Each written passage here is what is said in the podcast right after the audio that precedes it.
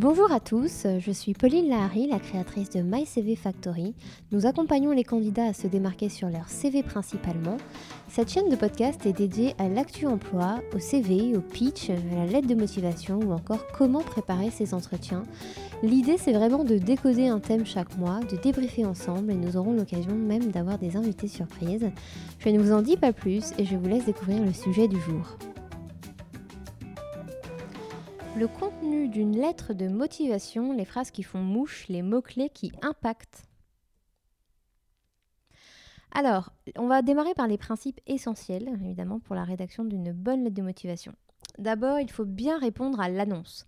Donc des compétences adaptées au rôle euh, et au poste que vous visez, les expériences significatives dans le secteur ou dans un rôle similaire, euh, l'esprit, la personnalité en adéquation avec la culture de l'entreprise, c'est assez important. Reprendre les mots-clés de l'offre montre aussi que vous avez bien lu l'annonce et compris le poste.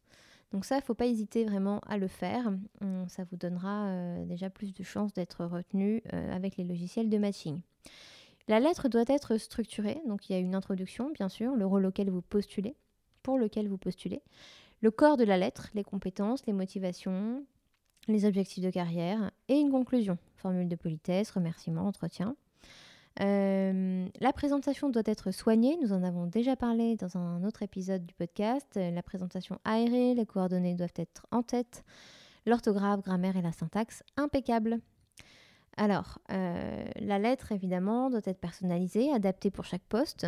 Euh, donc, n'hésitez pas vraiment à détailler ce qui vous attire dans le poste, votre objectif professionnel et comment ce poste vous permet finalement de le réaliser. Les formules qui font mouche, alors préférez toujours la forme active à la forme passive. Par exemple, une forme active, ça va être dans ce poste, j'ai acquis telle compétence ou j'ai eu l'opportunité de faire ci et de faire ça ou alors j'ai mis en place ça, ça et ça. A contrario, une forme passive, ça va être cette expérience, cette expérience m'a permis d'acquérir telle compétence ou l'opportunité m'a été donnée de ou alors on m'a demandé de faire ci et de faire ça. En fait, c'est on dit la même chose, évidemment, mais ça fait toute la différence d'avoir une forme active, euh, ce qui vous permet vraiment, euh, finalement, de montrer l'action, l'impulsion, euh, et c'est beaucoup plus droit au but et beaucoup plus clair. Donc vraiment, ce conseil-là, il est assez important et il est valable aussi sur le CV. Une accroche droite au but. Donc là, expliquez dès l'accroche finalement votre adéquation au poste. Euh, mettez des informations très concrètes. Euh, ça permet au recruteur de trouver dès le départ, en fait, dans la lettre, les informations pertinentes. Par exemple, en tête, vous mettrez commercial expérimenté, bilingue et disponible immédiatement. Là, tout de suite, finalement, c'est comme un titre, hein, c'est comme un titre euh, d'un CV. Là, on met un titre à la lettre pour permettre finalement de lire un peu plus vite, de déchiffrer plus rapidement. Et c'est aussi ça qu'un recruteur va attendre de vous, euh, ce côté synthétique et, facile d'accès. Ensuite, il faut utiliser des formules percutantes euh, qui ne tournent pas autour du pot. Alors, on a souvent l'occasion de voir des candidats qui blablatent énormément. Euh, pour X raisons, ils n'arrivent pas à dire les choses droit au but et de manière efficace. Euh, alors, on va donner deux exemples. Ce qu'il faut écrire, c'est plutôt ça. Donc, vous souhaitez recruter euh, telle et telle personne pour renforcer votre pôle marketing, par exemple. Mes qualités professionnelles correspondent au profil que vous recherchez. Quelqu'un qui va parler, on va dire, qui va blablater, qui va tourner autour du pot, va plutôt dire euh, comme le relatait Le Monde du 20 mars 2019, le groupe euh, Truc Chouette est en pointe dans le domaine des nouvelles techno embarquées, m'intéressant particulièrement à ce sujet, blablabla. Bla, bla, bla, Là, vous rentrez euh, dans un, on va dire, dans quelque chose où vous vantez les mérites de l'entreprise et pourquoi pas. Euh, cependant, euh, faut pas trop en faire. C'est-à-dire que, en attendant, on a besoin de savoir quand même vos compétences, on a besoin de savoir ce que vous voulez faire euh, et en quoi euh, vos qualités professionnelles vont m'intéresser. J'ai pas besoin forcément dans une lettre, en tout cas, en tant que recruteur, que vous racontiez un article du Monde paru en telle année pour voilà montrer votre intérêt sur le sujet. Donc ne tournez pas autour du pot, soyez vif et réactif et droit au but. Ensuite, c'est intéressant d'avoir une accroche chiffrée. Utilisez des données chiffrées pour montrer votre efficacité et dès l'accroche pour capter finalement l'attention du recruteur. Ça peut être par exemple commercial, plus 10% de croissance sur mon périmètre dans mon dernier poste. Là, on a clairement euh, un chiffre annoncé et ça permet de euh, donner du crédit en fait euh, à la mission. Ensuite, donner envie aux recruteurs d'en savoir plus. Évidemment, pensez aux résultats, donc c'est ce qu'on vient de dire avec les chiffres, et impressionnez votre lecteur avec vos résultats chiffrés.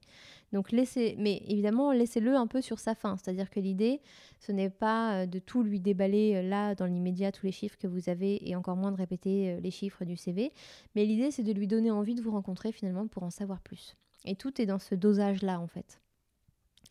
Attention, euh, c'est aussi une technique à double tranchant, c'est-à-dire qu'il faut quand même vraiment impressionner le recruteur pour qu'il veuille en savoir plus. Il euh, ne faut pas non plus se vanter, bien sûr.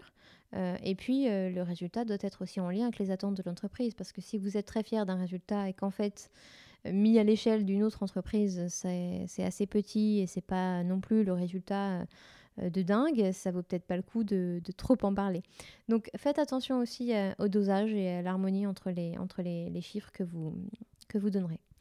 Les bons mots-clés à utiliser, alors on a beaucoup parlé de, ce sujet dans le CV, mais pour la lettre, c'est aussi euh, important.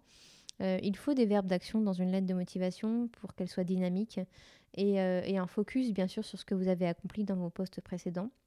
Alors comme verbe d'action, on peut avoir euh, réussir, manager, animer, collaborer, mettre en œuvre, anticiper, prendre en charge, réaliser. Voilà, il y en a quand même beaucoup. Euh, à vous de choisir aussi ceux qu'on voit un petit peu moins, parce que c'est vrai que réaliser ou diriger euh, ou manager, on le voit beaucoup. N'hésitez pas à utiliser identifier, déléguer, préconiser, promouvoir. C'est des mots-clés qu'on voit un petit peu moins. Donc voilà, n'hésitez pas à, vraiment rechercher dans le détail finalement le bon contenu qui fera que vous pourrez euh, vous démarquer des autres. Ensuite, les compétences techniques liées au poste doivent être euh, intégrées à la lettre de motivation, expliquer euh, que vous maîtrisez les compétences nécessaires acquises par le biais d'expériences précédentes. ça, c'est important. Et puis, alors, on peut donner quelques exemples de quelques compétences liées au poste. Donc, ça peut être établir un budget, réaliser un audit, création de briefs en réponse à des appels d'offres, gestion de portefeuille client, analyse des besoins, traduction de documents de français vers l'anglais, organisation d'événements.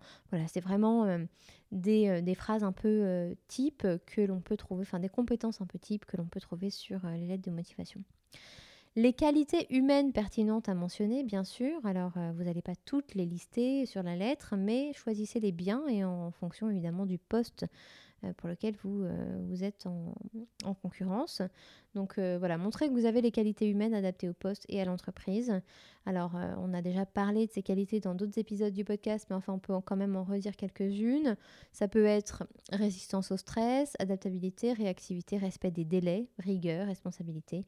Voilà, ce sont des mots-clés comme ça que l'on attend de vous. Évidemment, euh, ayez un projet euh, qui est motivant et, un vrai projet à raconter finalement euh, aux recruteurs dans votre lettre. Expliquez vos motivations et comment finalement le poste s'inscrit dans votre projet professionnel. Donc ça peut être une culture d'entreprise, la valeur ajoutée, une vision globale, un transfert de compétences, voilà, le développement, la croissance, l'opportunité. tout ça, c'est des mots-clés à utiliser dans le cadre euh, pour montrer vraiment votre motivation et votre projet pro. Comme d'habitude, nous terminons avec les erreurs à éviter, euh, les, on va dire les mots-clés un peu euh, clichés, expressions qu'on a trop vues sur les lettres de motivation. Donc ça va être motivé, dynamique, sortir des sentiers battus, axé sur les résultats et proactif. Ce sont quatre, on va dire cinq mots-clés que l'on a vraiment trop trop lus. donc essayez de les éviter au maximum pour avoir quelque chose d'un peu plus original. Euh, évitez les formules un peu super-héros du genre je suis le candidat qu'il vous faut ou je suis la personne que vous recherchez. Pour le coup, on aime les phrases directes, mais là c'est un peu trop direct, c'est un peu trop euh, vantard. Hein. donc euh, faites attention aussi à ça, à ne pas passer. C'est bien de, s'estimer, bien sûr, hein, évidemment, mais ne pas se surestimer non plus et rester quand même dans la politesse et dans la mesure. Euh, alors, évitez de raconter votre vie, bien sûr, et de vous plaindre. Donc, par exemple, euh, j'ai déjà vu des lettres de motivation qui démarrent comme ça. Après avoir divorcé suite à une infidélité, j'ai besoin de rebondir en reprenant tout à zéro. Ou alors, mon service devant fermer, je suis à la recherche d'une nouvelle opportunité. Euh, comme on a déjà dit, c'est bien d'être direct et franc, euh, mais là c'est un peu trop. Euh, on n'a pas à savoir que vous êtes divorcé, etc. On n'a pas à savoir tout ce détail-là. On n'a pas non plus à savoir que votre service va fermer. Essayez de tourner évidemment la phrase d'une autre manière, mais on n'a pas à rentrer dans votre vie privée ou on n'a pas à lire une plainte. Alors, on a parlé un peu de vantardise, mais je le redis encore, une vantardise un peu gratuite du style je suis très efficace ou alors je suis le candidat idéal. Et les formules un peu pompeuses et trop longues, du type Veuillez agréer mes sentiments les plus distingués, soyez assuré de mon amicale et entière envie de collaborer. Ou alors, je sollicite votre haute bienveillance, blablabla. Donc tout ça, euh, c'est très chouette, hein, mais une politesse courte fait aussi très bien le job et on appréciera votre côté synthétique et efficace. Voilà, à très vite Merci à vous pour votre écoute. Si vous avez aimé notre podcast, n'hésitez pas à le partager autour de vous et à nous mettre quelques étoiles sur iTunes. Je vous dis à très bientôt pour de nouvelles aventures.